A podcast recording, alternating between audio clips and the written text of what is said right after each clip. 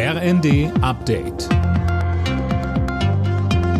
Stündlich neu. Auf den Punkt informiert. Ich bin Dirk Jostes. Tennisikone Boris Becker muss hinter Gitter. Wegen Insolvenzverschleppung schickt ihn ein Londoner Gericht für zweieinhalb Jahre in Haft. Imme Kasten direkt vom Gericht ins Gefängnis. Die zweieinhalb Jahre sind ohne Bewährung. Becker kann noch Rechtsmittel einlegen, muss die Haftstrafe aber erstmal antreten. Nachdem der dreifache Wimbledon-Sieger 2017 für zahlungsunfähig erklärt worden war, hatte er nach Überzeugung des Gerichts seine Finanzen nicht komplett offengelegt, sondern unter anderem den Besitz einer Immobilie in seinem Heimatort Leimen verschwiegen und verbotenerweise hohe Summen an seine Ex-Frauen Barbara und Lilly überwiesen. Die Reaktionen auf die einheitliche Verkürzung der Corona-Quarantäne auf fünf Tage fallen unterschiedlich aus. Der Virologe Martin Stürmer kritisierte die Entscheidung im ZDF.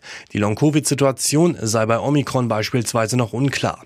Kassenärztechef Gassen dagegen befürwortete die Maßnahme im zweiten. Er setzte auf die Eigenverantwortlichkeit der Menschen. Zum einen haben wir ja eine extrem hohe Dunkelziffer. Das heißt, es ist ja eine Scheinsicherheit. Zu meinen, mit diesen Isolationspflichten würde man relevant Eingriff äh, ins Infektionsgeschehen nehmen und die unterm Strich doch sehr milden Verläufe von Omikron rechtfertigen das auch.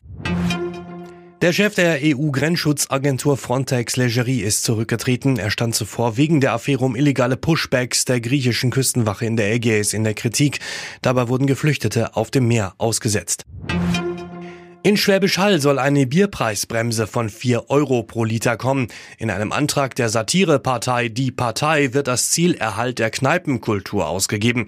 In einer Gemeinderatssitzung gab es dafür eine Mehrheit. Jetzt muss die Verwaltung das Ganze umsetzen. Zum Fußball. Im Rennen um die Europacup-Plätze hat Union Berlin einen Rückschlag hinnehmen müssen.